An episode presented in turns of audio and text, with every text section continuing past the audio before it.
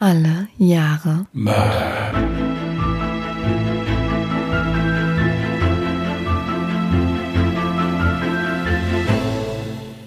Herzlich willkommen bei Alle Jahre Mörder, der True Crime Podcast mit Christian, schönen guten Tag. Und Jasmin. Hallo. ja, da wären wir wieder. Mhm. Der bis jetzt zeitmäßig maximal bestvorbereitetste Fall, den ich je einlesen durfte, wird euch heute erwarten. Ja. Hervorragendes Zeitmanagement wurde groß geschrieben. Ist auch nicht so, dass der Fall zwischendurch nochmal gewechselt wurde, weil ich mir, weil ich nicht zufrieden war oder so. Also absolut klasse, ein, ein absolutes Sahnestückchen haben wir heute für euch. Ja. Ich bin auf jeden Fall sehr gespannt, aber ich habe jetzt festgestellt, dass du wohl genauso viel Struggle hattest wie ich mit deinem Jahr. Ich hatte ja 1956 oder habe immer noch. Und ähm, also ich glaube, wir beide hatten zur selben Zeit extrem viel Pech, was das Jahr angeht.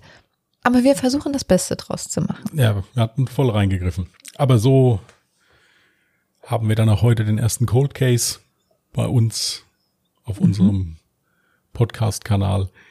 Möchtest du noch auf unser neues Ich Projekt? möchte. Ja, dann bitte. Ja. Denn es ist endlich soweit, es ist vollbracht. Unser YouTube-Kanal ist jetzt endlich online. Sprich, wir haben letzten Dienstag schon das erste Video hochgeladen. Jetzt am Freitag, wir haben gerade übrigens Freitag. 15 Minuten haben wir noch Freitag. 15 Minuten haben wir noch Freitag. ja. Genau. Also, es sind zwei Videos online. In den zwei Videos stellen wir uns ein bisschen vor. Wir erzählen ein bisschen was über alle Jahre Mörder, wie wir auf die Idee gekommen sind, wie wir uns überhaupt kennengelernt haben und wie wir unsere Fälle vorbereiten. Und das nächste Video kommt auch schon folgenden Dienstag. Und das wird dann ein Fall sein. Deswegen gerne mal auf YouTube vorbeischauen, ein Abo dalassen und gerne auch Feedback. Wir sind auf jeden Fall sehr gespannt, wie der YouTube-Kanal bei euch ankommt. Wir schreiben euch den Link in die Beschreibung rein. Mhm. Und dann kommt uns mal besuchen. Würde uns sehr freuen. Hatten wir sonst was? Wir bedanken uns erstmal für die Zuschriften. Gab einige, die uns versucht haben, in unserer Misere noch ein paar Tipps zu geben, was vielleicht fallmäßig noch ginge. Ja, aber weißt du, was das Interessante war? Wir haben ja einen Aufruf gestartet und du hast tatsächlich ein paar Fälle geschrieben bekommen. Und bei mir war es nur ein einziger Fall, der aus dem Jahre 1956 war, den ich aber auch nicht verwenden konnte. Also so traurig sieht's bei mir aus. Egal. Kommen wir zu was noch Positiverem. Meine Mutti hat übrigens drei Stunden, nachdem ich äh, den Podcast hochgeladen habe, hat sie mich zurückgegrüßt. Das ist doch süß, oder? Ja, so- soll, sollen wir noch mal die Mutti, also so, willst, du- willst du noch mal, also so, Ja, danke, Mutti. Mich freut sehr, dass du unseren Podcast wirklich hörst und dann auch so schnell nach Veröffentlichung. Ich freue mich auf Weihnachten. Ich war ein braves Kind. das kann ich weitestgehend bestätigen, ja. Also, ähm, ja, dann würde ich sagen, fange ich mal so langsam an. Ne? Mhm. Gut, also ich hatte ja 1998 zugelost bekommen. Dazu noch eine kleine Triggerwarnung. In meinem heutigen Fall geht es um den Mord an einem Jugendlichen sowie um Verstümmelung. Wer das nicht so gut hören kann, der sollte dann vielleicht mal eine Pause machen. Einige Namen habe ich wieder geändert und dann legen wir mal los. Frankfurt Höchst, das Industriegebiet der Mainmetropole. Was man neben den Farbwerken und einigen Energieversorgern gerne vergisst, ist, dass im Jahre 1998 sich hier einer der mysteriösesten Mordfälle der deutschen Kriminalgeschichte ereignete. Ein Fall, der bis heute ungeklärt ist. Der 26. März 1998 war eigentlich ein normaler Morgen im Hause B. Vater Peter ging wie gewohnt gegen 4.30 Uhr aus dem Haus zur Arbeit. Er hatte Frühschicht. Sohnemann Tristan musste alleine wach werden, aufstehen und sich das Frühstück machen. Ein Szenario, welches zur Routine des reinen Männerhaushalts geworden war. Denn Tristans Mutter ist früh verstorben und seither ist er mit seinem Vater alleine. Tristan wurde am 3.10.1984 in Frankfurt geboren. Mutter Marion nahm sich 1995 das Leben. Tristan ist es seither gewohnt, in der Zeit, wo sein Vater auf der Arbeit war, alleine zurechtzukommen. Er ging zur Schule und war danach in einem Kinder- und Jugendhort angemeldet. Diesen besuchte der mittlerweile 13-Jährige allerdings eher unregelmäßig und ungern. Viel lieber treibt sich Tristan in der an den Bahnhof angrenzenden Parkanlage herum. Er gilt eher als Einzelgänger, jedoch als Kind mit einem guten und selbstsicheren Auftreten. Ihm ist nach Aussagen des Vaters die Pubertät jedoch anzumerken, und so kommt es zu den üblichen Diskussionen zwischen Vater und Sohn. Am 26. März des Jahres 1998 ruft Tristan nach dem Verlassen des Hauses noch seinen Vater auf der Arbeit an. Er klagt über Rückenschmerzen und überlegt, heute nicht zur Schule zu gehen. Nach einem Gespräch mit seinem Vater überlegt er sich allerdings anders und macht sich dann doch auf den Schulweg. Später wollte sein Vater ihm noch einen Termin beim Hausarzt machen, um die Beschwerden untersuchen zu lassen. Kurz nach dem Telefonat, welches Tristan von einer öffentlichen Telefonzelle ausführte, traf er noch durch Zufall seinen Kumpel Dennis.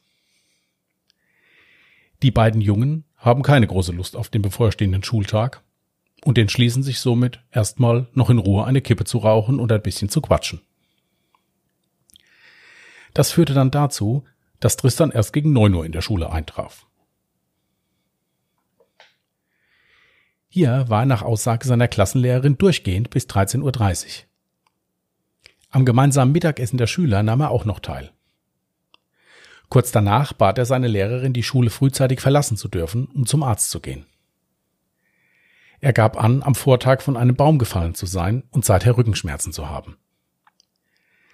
Dies stellte sich im Nachhinein jedoch als gelogen heraus.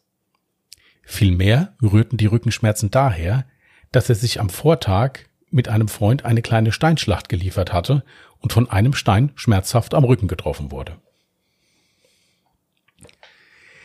Die Lehrerin stimmte Tristans Bitte schließlich zu und entließ ihn aus dem Unterricht gegen 13.30 Uhr, um zum Arzt zu gehen. Kurz darauf wurde Tristan dann noch von einer Mitschülerin gesehen, wie er an der Bushaltestelle nahe der Schule saß und schließlich in einen Bus einstieg, der in Richtung Hauptbahnhof Höchst losfuhr. Er solle eingestiegen sein und wie immer auf einem der hinteren Plätze Platz genommen haben. Auch Kumpel Dennis sah Tristan gegen 14 Uhr in besagtem Bus sitzen. Er selbst, also Dennis, saß zu diesem Zeitpunkt in einem anderen Bus, verließ diesen aber vorzeitig, um sich auf den Weg zum Hauptbahnhof zu machen, um noch ein bisschen mit Tristan abhängen zu können. Leider erreichte Dennis den Bahnhof allerdings zu spät und traf Tristan nicht mehr an. Tristan wurde später, also so gegen 14.15 Uhr, noch von einem weiteren Zeugen auf der Parkbank sitzend vor dem Bahnhof gesehen. Gegen 14.35 Uhr wird Tristan von der Überwachungskamera eines Bahnhofskiosks aufgenommen, als er zu einer Telefonzelle geht, um seinen Vater anzurufen. Das Gespräch dauert circa eine Minute. Das letzte Mal wird Tristan lebend gegen 15.20 Uhr gesehen. Tristan trifft auf dem Vorplatz des Bahnhofs eine Dame und streichelt ihren Hund. Nach einem kurzen und freundlichen Gespräch verabschiedet er sich von der Dame und geht seiner Wege. Danach verliert sich seine Spur. Was dann geschah, rekonstruierte die Polizei in Zusammenarbeit mit den Profilern so.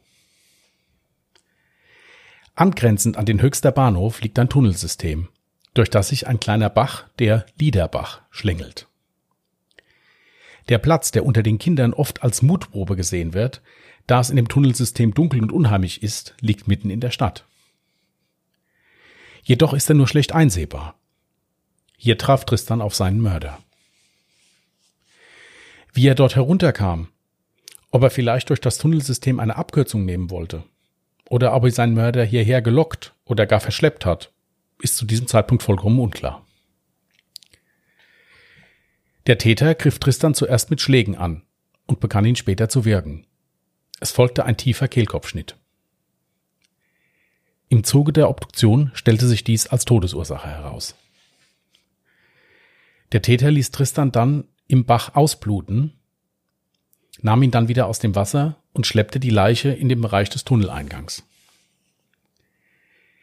Hier schien sich der Täter aber allerdings nicht unbeobachtet genug zu fühlen, da die Stimmen und der Trubel des Bahnhofs immer noch zu hören waren.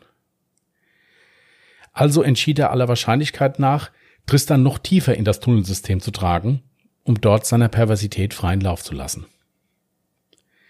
Was nun geschah, verschlägt den Polizeibeamten bis heute die Sprache. Der Täter entfernte mit einem Messer die großen Bein- und Gesäßmuskeln des Opfers sowie seine Hoden und nahm diese mit. Doch er wurde offenbar gestört. Kinder vom nahegelegenen Kinderhort, in dem Tristan angemeldet war, wollten eine Abkürzung durch die Tunnel nehmen und beschrieben der Polizei in der späteren Befragung einen Mann, der gebückt über einem Betonsockel stand und dann verschwand. Als die Kinder von Neugier getrieben in den Tunnel liefen, erblickten sie Tristans grausig zugerichtete Leiche. Was der Täter noch mit der Leiche angestellt hätte, wenn er nicht gestört worden wäre, können die Ermittler nur mutmaßen. Die Kinder waren über den Anblick so verschreckt, dass sie sich erst nach einer Stunde später einem Betreuer der Kindereinrichtung anvertrauten. Dieser hielt die Aussagen zuerst für kindliche Fantasie. Als ihm jedoch dann ein Mädchen mehrfach glaubhaft versicherte, dass sie eine Leiche gefunden hätten, machte sich der Betreuer gemeinsam mit einem Kollegen auf den Weg in den Tunnel. Beide Männer erkannten vor Ort mit Schrecken, dass die Kinder in keinster Weise gelogen hatten. Die Polizei wurde umgehend verständigt und der gesamte Bereich abgesperrt. Nach Sicherung des Tatorts die wichtigste Frage. Wer hat was gesehen? Es wurden diverse Zeugen vernommen. Einer Schülerin ist in der Mittagszeit auf dem Nachhauseweg ein Mann aufgefallen, der aus einem Waldstück nahe des Tunnelsystems auf den Weg trat. Das Mädchen erinnerte sich, dass der Mann eine Basecap trug und dass hinten aus der Cap ein Pferdeschwanz herausschaute. Auch weitere Zeugen werden befragt. Es wird schließlich ein Phantombild angefertigt. Auch ist den Ermittlern nach wie vor vollkommen unklar, ob Tristan ein zufälliges oder geplantes Opfer war. Es ergeben sich bis heute keinerlei Parallelen zu dem Mörder. Jedoch gehen die Vermutungen eher in Richtung, dass Tristan seinen Mörder schon vor der Tat kannte. Auch sind sich die Ermittler sicher, dass der Täter schon vor dem Mord an Tristan im Höchster Stadtteil unterwegs war. Gestützt werden diese Vermutungen der Polizei durch die Aussage von Tristans ehemaliger Nachhilfelehrerin. Diese gab zu Protokoll, dass sie Tristan des Öfteren im Bereich des Bahnhofs mit einem älteren oder gar erwachsenen Mann gesehen habe.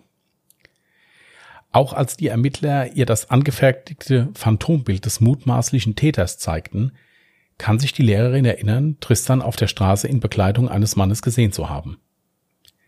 Die Beschreibung entspricht in etwa der auf dem Phantombild. Auch gibt die Zeugin an, dass sie das Gesicht des Mannes, in dessen Begleitung Tristan war, schon öfter im Bereich Frankfurt Höchst gesehen habe. Jedoch mehr zufällig und ohne festen Ort. Die Vermutung, dass es sich um einen Anwohner oder zumindest um einen Täter mit Ortskenntnissen handelt, wird immer wahrscheinlicher. Auch ein weiterer Zeuge bestätigt die These des Täters mit Ortskenntnissen. Einem Jungen fiel auf dem Nachhauseweg immer wieder ein Mann auf, der nahezu jeden Tag seinen Weg kreuzte.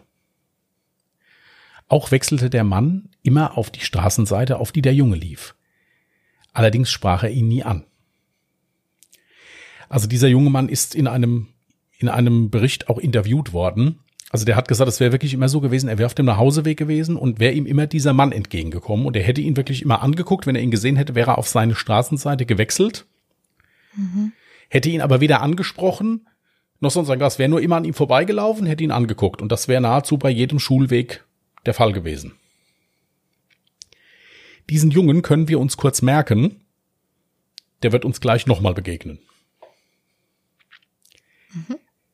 In Hofheim, in der Nähe eines Kinderheims, wir merken, es ist wieder ein Ort, wo viele Kinder sind, fällt einem Kind ein Mann auf, der sich in dem angrenzenden Waldstück aufhält und verdächtig auffällig die spielenden Kinder beobachtet. Auch diese Beschreibung des Verdächtigen passt zum Phantombild. Der Mann tritt auch mit den Kindern in Kontakt und verabredet sich mit ihnen in der Stadt, kauft ihnen Spielzeug und Süßigkeiten. Zu Übergriffen soll es jedoch nicht gekommen sein. Also auch hier konnten diese Kinder nicht mehr beschreiben. Der hat also keinen Namen gesagt, großartig oder so. Und auch das hat nicht geholfen, den ausfindig zu machen, wer das, wer das gewesen ist. Ja, aber kurze Frage jetzt mal ja. am Rande. Ist der beschriebene Mann dann plötzlich untergetaucht oder warum kam es dann nicht dazu, dass man den mal verhören konnte? Die haben den nicht gefunden. Die haben den Also ist er quasi untergetaucht. Ja, ob also der der ist ja nach dieser Tat ist er nicht mehr in Erscheinung getreten, mhm. aber als dann das Bild rumgeschickt wurde, haben sich viele an den vor der Tat erinnert. Okay, weil das wollte ich gerade wissen, weil du ja gerade davon erzählt hast, dass es immer auf dem gleichen Weg passiert ist, dass jemand ihm über den Weg gelaufen ist. Nee, also es mhm. scheint wirklich so gewesen zu sein, dass der sich in diesem Bereich, sowohl höchster Hauptbahnhof als dann auch in anderen Städten, ist ja in Hofheim, dann im Taunus auch noch gewesen, immer an solchen Orten halt aufgehalten hat. Mhm. Den Profilern wird immer mehr klar, der Täter weiß, was er tut. Und es scheint sich beim Mord an Tristan um keine Zufallstat gehandelt zu haben. Um die Tatwaffe zu finden, legen die Ermittler sogar den Liederbach trocken und durchsuchen das Flussbett mit einer Hundertschaft sowie Spürhunden.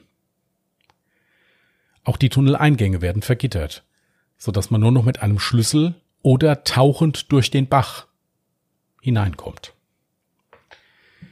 Jetzt kommen wir wieder zu dem Jungen, der mittlerweile ein junger Mann ist, der den Täter auf dem Heimweg immer getroffen hat.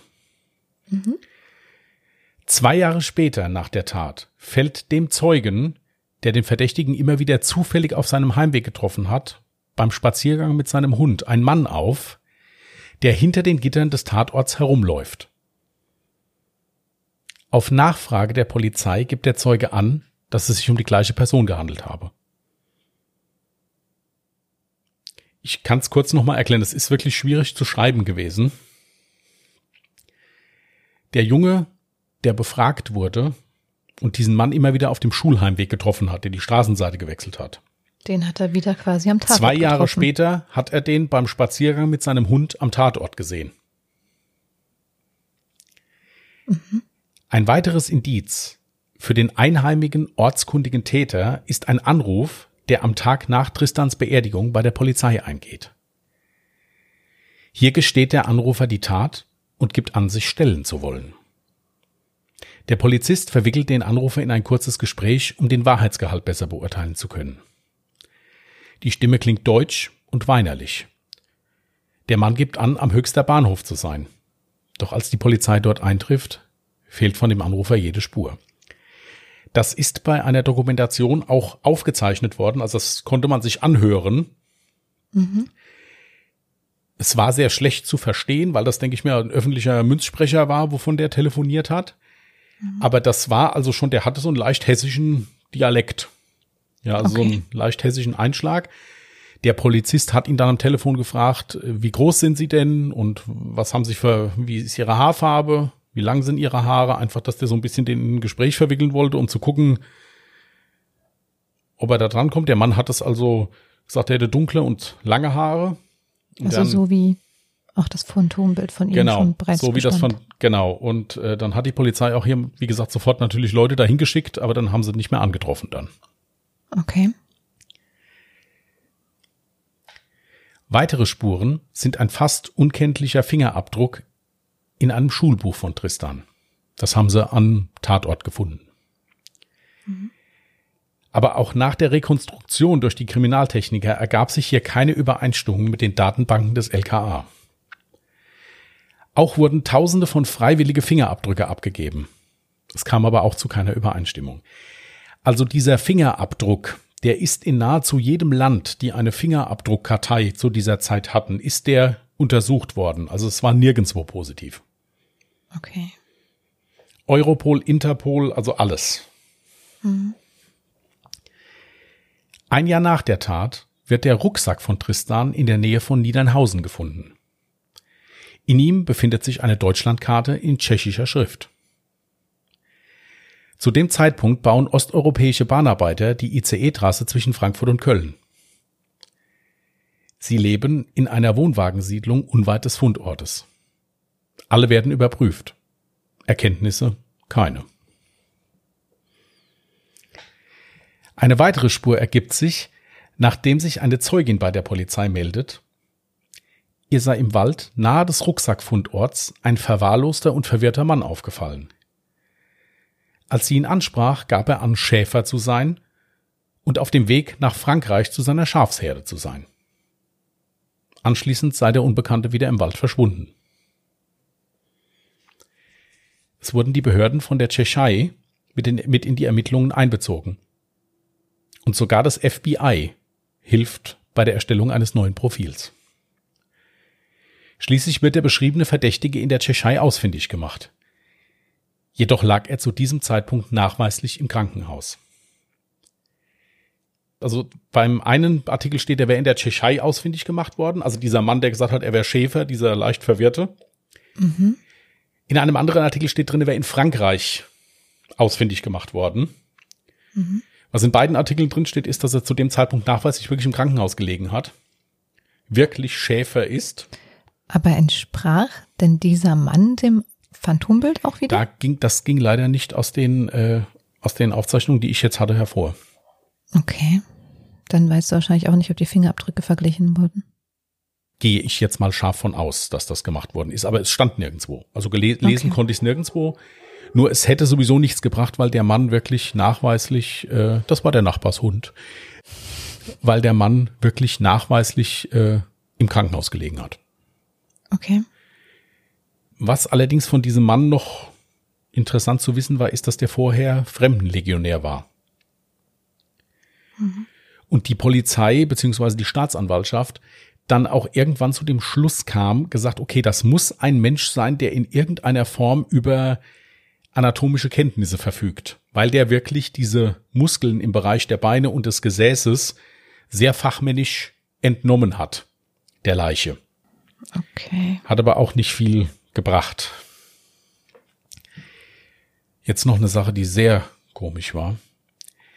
Im Oktober 1999 schlich sich eine unbekannte Person nachts an das Grab des Jungen auf dem Friedhof Höchst und grub 1,20 Meter tief nach dem Sarg. Danach verschwand die Person. Die Polizei vermutet, dass die Person gestört wurde. Die Ruhefrist für die Grabstelle ist am März 2018 abgelaufen.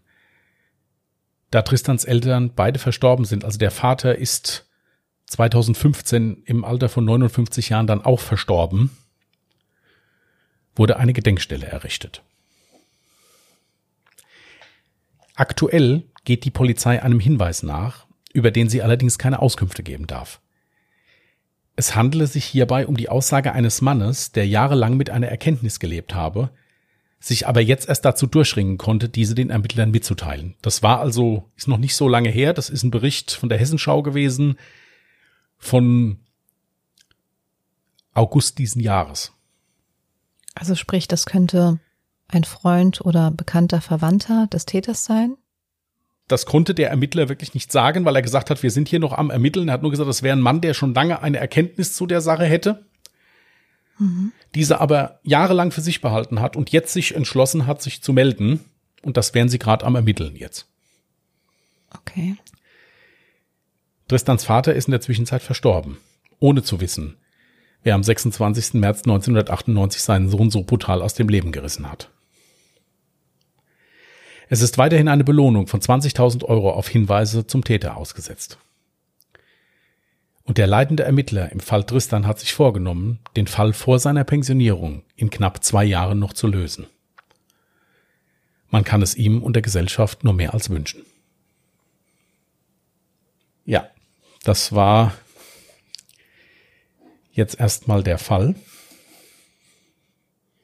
schon ziemlich heftig, gell? Also so. Ziemlich heftig. Und was ich immer extrem traurig finde, ist jetzt auch wieder zu wissen, dass der Vater wann? 2015 sagtest du? Ja, 2015.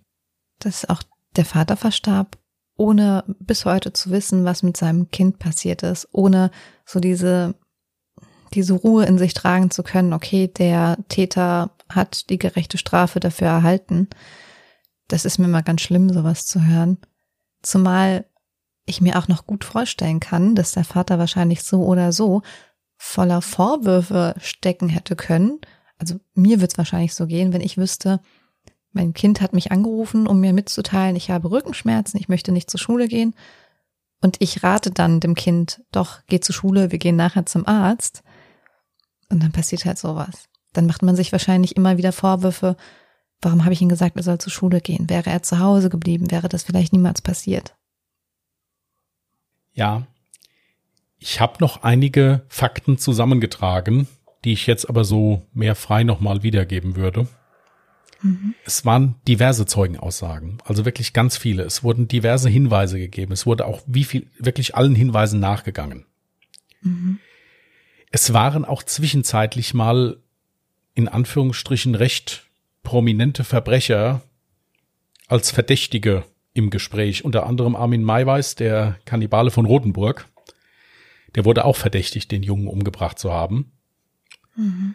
Aufgrund dieser chirurgischen Präzision, womit halt eben die Leiche, ja, seziert wurde, hätte ich jetzt fast gesagt. Ja, verstümmelt wurde. Ja. Der konnte als Täter ausgeschlossen werden hat aber im Zuge seines Verhörs den Ermittlern so ein paar Hinweise gegeben, versteckt, sie sollten sich mal im Fetischmilieu so ein bisschen umhören. Muss da wohl auch den einen oder anderen Namen fallen gelassen haben. Auch dieser Sache sind die Ermittler nachgegangen, hat aber auch keine Ergebnisse erzielt. Okay.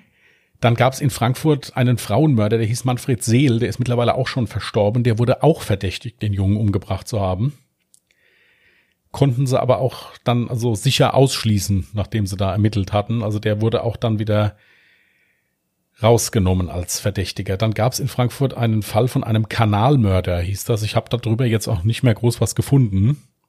Mhm. Auch dem wurde danach wurde dann gesagt, es könnte auch der gewesen sein, weil Kanal, Tunnel so in der Richtung. Ja. Hat sich aber auch leider nicht ergeben.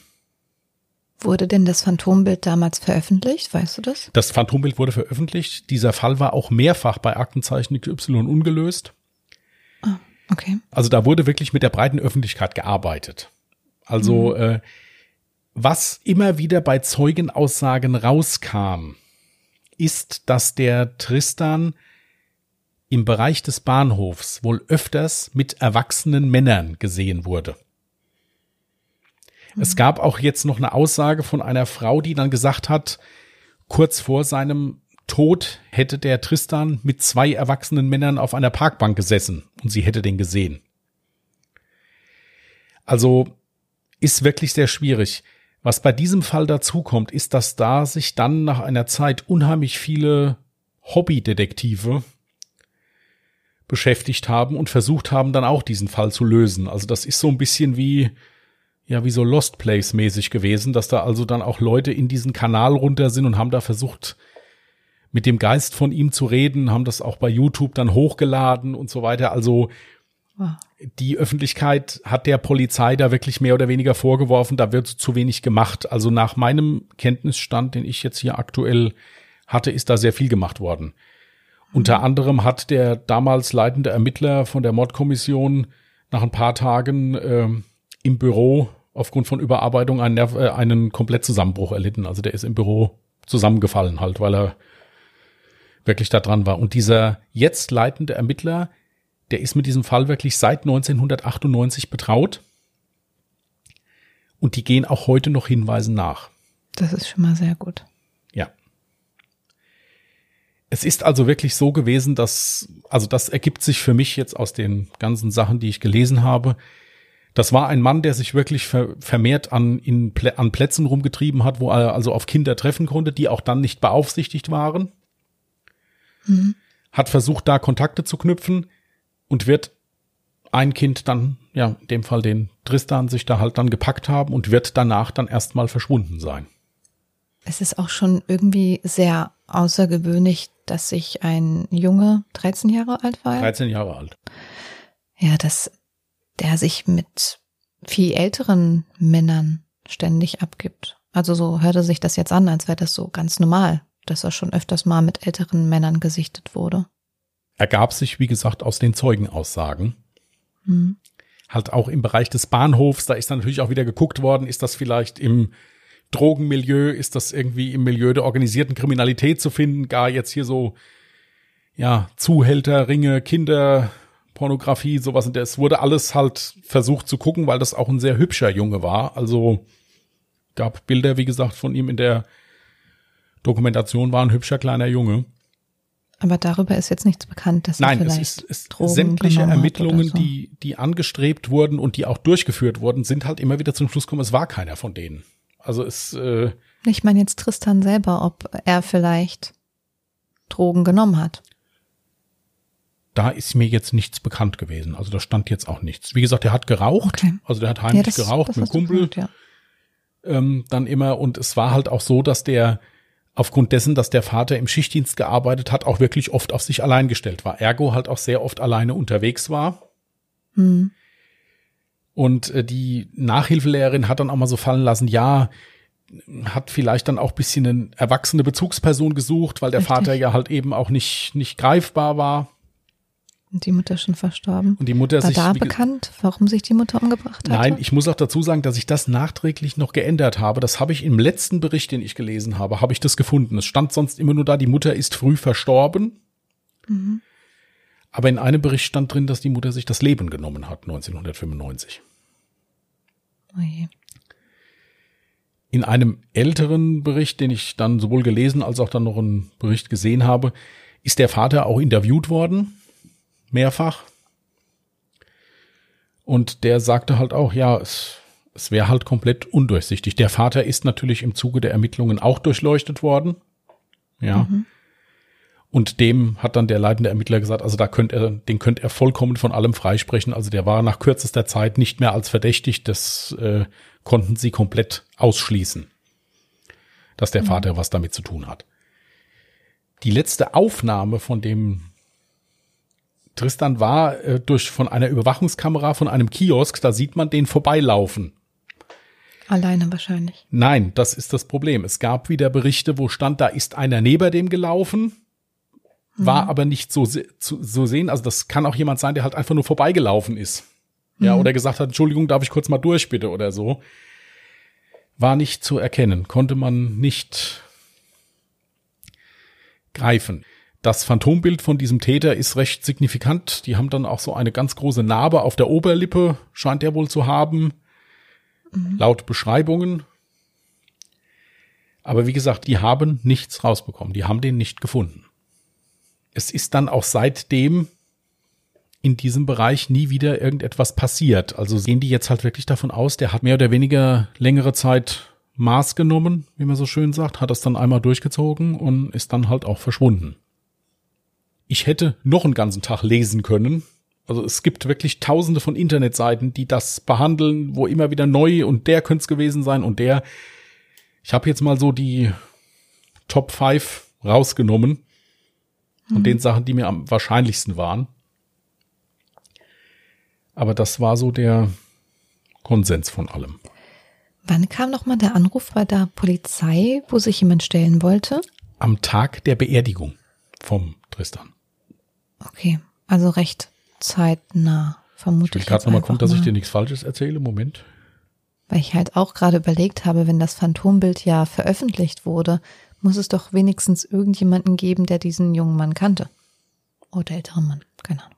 Also wie gesagt, es gab zwischenzeitlich auch mal eine Belohnung von 100.000 Euro, die ausgesetzt war, auf Hinweise. Hat sich nichts getan.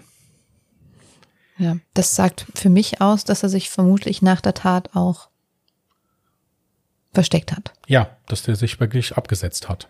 Abgesetzt und wahrscheinlich hat er auch keine großartigen Verwandte, Freunde, die ihn da verraten könnten. Ja. Ein also- Einzelgänger höchstwahrscheinlich. Aber aufgrund des Tathergangs war die Polizei sich schon einig, die haben auch dann 2017 nochmal ein neues Profil in Auftrag gegeben. Da haben noch, sind nochmal zwei Profiler aus München gekommen, und haben nochmals ein Täterprofil erstellt. Ähm, die waren sich aber einig, dass der zumindest über nicht unfundierte Ortskenntnisse verfügt haben muss, weil äh, sonst hätte der nicht so schnell verschwinden können. Und also, also der muss sich schon ausgekannt haben da. Ja. Also ich muss sagen, ich hatte den Fall nur so am Rande mitbekommen, wollte eigentlich auch gerne einen Fall machen, wo man dann auch einen Täter präsentieren kann. Hm. Hab dann aber angefangen hier zu lesen und ich muss sagen, das war schon ja sehr spannend, aufwühlend, interessant und ich muss sagen, dass ich in diesem Fall wir sagen ja öfters gern mal, wäre da schneller geguckt worden, wäre da mehr gemacht worden. Also nach dem, was ich gelesen habe, kann man der Polizei und der Staatsanwaltschaft hier keinerlei Vorwürfe machen. Also die haben wirklich alles probiert, bis heute noch. Sie probieren ja immer noch. Ja. ja. Ähm, und da sind wirklich diverse Länder äh, mit beteiligt gewesen. Also das FBI hat mitgemacht, der britische Geheimdienst hat mitgemacht und hat geguckt. Also kein Land konnte sich erklären, wie das abgelaufen ist. Vor allen Dingen auch der Tathergang. Hm weil das ja wirklich schon in Richtung, ja, man konnte Kannibalismus denken, man konnte halt Ritualmord denken oder so. Und dann war halt bei allen Ermittlern immer die Frage, was wäre passiert, wenn der nicht gestört worden wäre? Ja. Weil bei der Leiche war es dann so, die Leiche ist gefunden worden und die Turnschuhe von dem, von dem Jungen hat der auf die zwei Wunden gestellt, wo er am Oberschenkel die Muskeln entnommen hatte. Was? Ja. Warum? Können die sich nicht erklären. Also, ich hatte jetzt auch als erstes Kannibalismus im Kopf. Ist durchaus naheliegend, ja, Kannibalismus oder halt eben irgendwas Trophäenmäßiges, äh, Rituelles dann, ja. Hm. Allemal krank. Das auf jeden Fall, ja. Wir sollten den Fall auf jeden Fall noch im Auge behalten. Das hätte ich sowieso Denn, gemacht, ja, das hätte ich jetzt gleich genau. noch gesagt. Also ich behalte das im Auge. Wenn sich da noch mal was tut, mache ich da auch gerne noch mal einen zweiten Teil zu dann. Genau, hätte ich auch gesagt. Und für die Zuhörer hoffe ich, dass es jetzt nicht allzu schlimm war, dass wir jetzt mal einen Code Case hatten. Vielleicht findet ihr das auch ganz interessant und kramt ganz tief aus euch jetzt den Detektiven hervor. Und ja, macht euch da ein bisschen Gedanken. Lasst uns eure Gedanken gerne mal wissen. Was mich jetzt noch interessiert, gibt es öffentlich Bilder von diesem äh, Phantombild, also dass man das auch teilen kann? Es gibt diverse Dokumentationen, die ihr dazu gucken könnt. Wenn ihr also bei YouTube den Namen eingebt, äh, Tristan B. Mord, es steht auch der volle Name bei, bei in, im Internet. Ich habe das jetzt mal abgekürzt. Mir ist das immer ein bisschen lieber, mhm. wenn da nicht der volle Name genannt wird. Ja. Also es gibt Bilder von dem Jungen, es gibt Bilder von dem Phantombild und so weiter. Es gibt auch äh, eine Zusammenfassung des Falls auf der Seite vom LKA, habe ich auch gelesen, für alle zugänglich. Also einfach mal googeln. Und wie gesagt, ihr werdet da diverse Verdächtige finden. Also da, das, das, ich hätte da einen abendfüllenden Vortrag halten können jetzt. Ja. Ich habe das jetzt mal auf das beschränkt, was für mich so am wahrscheinlichsten war. Mhm. Äh, und das war, dass ich meine, gut, es sind immerhin jetzt schon sehr, sehr viele Jahre, wo das passiert ist und wo halt immer wieder neue Erkenntnisse dazukommen. Richtig. Und äh, auf YouTube könnt ihr es auch mal nach äh, eingeben, gibt diverse Berichterstattungen darüber. Vom Spiegel, von der Hessenschau, vom Stern, also diverse Reportagen auch. Ist interessant zu schauen. Natürlich auch sehr erschütternd, weil man halt eben weiß, derjenige ist nicht zur Verantwortung gezogen worden bis jetzt. Mhm. Aber gibt sehr viel Material. Dann würde ich, hätte ich fast gesagt, die Akte jetzt schließen, wenn du nicht noch Anregungen Geschlossen ist die Akte leider nicht. Nein, also für unser, für unsere Verhältnisse Den Fall jetzt. heute können wir gerne beenden, ja. Dann muss ich noch für mich neu losen. Drück mal den Daumen, dass du jetzt ein Jahr bekommst. Oder ein bisschen mehr Auswahl hast. Bleibe aber in den 90ern. 1995. Mhm. Na gut. Und hoffen wir mal, dass es da ruckelfreier geht. Was eigentlich auch ganz schlimm ist, wenn du mal darüber nachdenkst.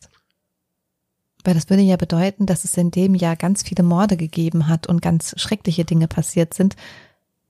Ja, ich hoffe, ist, ist richtig. Es denkt sich wieder, jetzt niemand was Negatives über nee, uns. Das, das ist wieder so ein Stolperstein, wenn man auch sagt, ich habe einen ja. guten Fall gefunden. Ja, äh, also wie gesagt, ihr wisst, wie das zu verstehen ist. Was mir jetzt übrigens auch ein bisschen unangenehm ist, ist die Tatsache, dass es wieder um einen kleinen Jungen ging und wieder mit Verstümmelung der Leiche einherging. Wir haben vor kurzem auch eine E-Mail erhalten von einer lieben Zuhörerin und diese hatte gefragt, ob wir uns auf das Thema so ein bisschen eingeschossen haben. Tatsächlich nein. Es ist leider tatsächlich oftmals so, dass genau diese ja, Verbrechen an Aufmerksamkeit natürlich gewinnen. Und dementsprechend stolpern wir auch vermehrt über solche Fälle. Also wie gesagt, das ist zumindest keine Absicht. An der Stelle muss ich mich erstmal entschuldigen, weil die E-Mail habe ich bislang noch gar nicht beantwortet. I'm sorry. Aber ich habe sie gelesen. Vielen Dank. Ja, als wir darüber gesprochen hatten, hatte ich auch gesagt, nee, ist wunderbar, ich habe eine, also wunderbar, da sind wir jetzt wieder. Ich hatte einen anderen Fall, den ich gerne gemacht hätte. Das Problem war halt, ich habe nicht genug Informationen bekommen, um da einen vernünftigen Podcast draus zu machen. Hm, ja. Deswegen bin ich dann irgendwann umgeschwenkt. Nein, also wir stürzen uns nicht speziell auf solche Fälle. Es ist leider wirklich so, dass, ja, dass es leider sehr, sehr oft der Fall ist, dass Sexualdelikte wirklich in Mord mit bestialischer, bestialischem Ausgang münden dann. Ähm, Nee, es ist also kein Steckenpferd von uns. Äh, Nein. Ergibt sich leider immer mehr durch Zufall. Hm. Gut, wie gesagt, wenn es neue Erkenntnisse gibt, dann würden wir hier natürlich nochmal ein Update-Folge hochladen. Ansonsten wäre es das für heute gewesen. Möchtest du noch sagen, wie man uns erreichen kann? Du kannst das immer so schön, ja. weil du das weil ich mir das ja nicht merken Ich hatte kann. übrigens nach dem Phantombild gefragt, weil ich fragen wollte, ob wir ein Phantombild auf Instagram teilen können. Das können wir machen. Da guck, da finde ich was. Super. Dann schaut unbedingt auf Instagram vorbei. Dort findet ihr uns unter @allejahremörder mit OE geschrieben oder auf Twitter unter @allejahremorde. Und wenn ihr uns ein E-Mail zukommen lassen möchtet, könnt ihr das unter contact at allejahremörder mit OE geschrieben.de. Gut. Und wie gesagt, wir sind seit neuestem auch auf YouTube unterwegs. Genau. Also wer Lust hat, kann gerne mal reinschauen. Würden wir uns freuen. Entweder ihr sucht auf YouTube einfach direkt alle Jahre Mörder oder aber ihr folgt dem Link jetzt in der Podcast-Beschreibung. Jetzt hättest du fast Videobeschreibung gesagt. Woher weißt ja. du das? Weil, weil, ich, so weil, das mir, hab, weil das mir auch immer passiert. Ich sage auch immer, liebe Zuschauer. Ja. Ja. äh, aber ist kein Problem. Jetzt pass Gut. mal auf, jetzt gewöhnen wir uns das so mit den Zuhörern an, dass wir dann in dem Video wahrscheinlich Was? Zuhörer sagen, anstatt von Zuschauer. Das, Maximal das verwirrt. Auf YouTube und Twitch dann regelmäßig versagen, meinst du? Richtig. Ja. Aber ihr wisst ja dann, wie es gemeint ist. Richtig. Gut, ich freue mich auf den nächsten Fall. Also was heißt, ich freue mich. Nächster Fall bin ich wieder dran. Auch da wird es jetzt kein extrem langer Fall, aber ich bin mal gespannt. Es ist der einzige interessante Fall, sage ich mal, über den ich berichten kann. Und ich bin glücklich, dass ich überhaupt was gefunden habe. Aber das ist doch schon mal gut, wenn es 1956 zumindest keine schlimmen Verbrechen gab. Gut. Da wünschen wir euch einen guten Wochenstart. Passt gut auf euch auf, bleibt gesund, bleibt anständig genau. und wir hören uns nächsten Sonntag. Bis dahin. Tschüss. Macht's gut.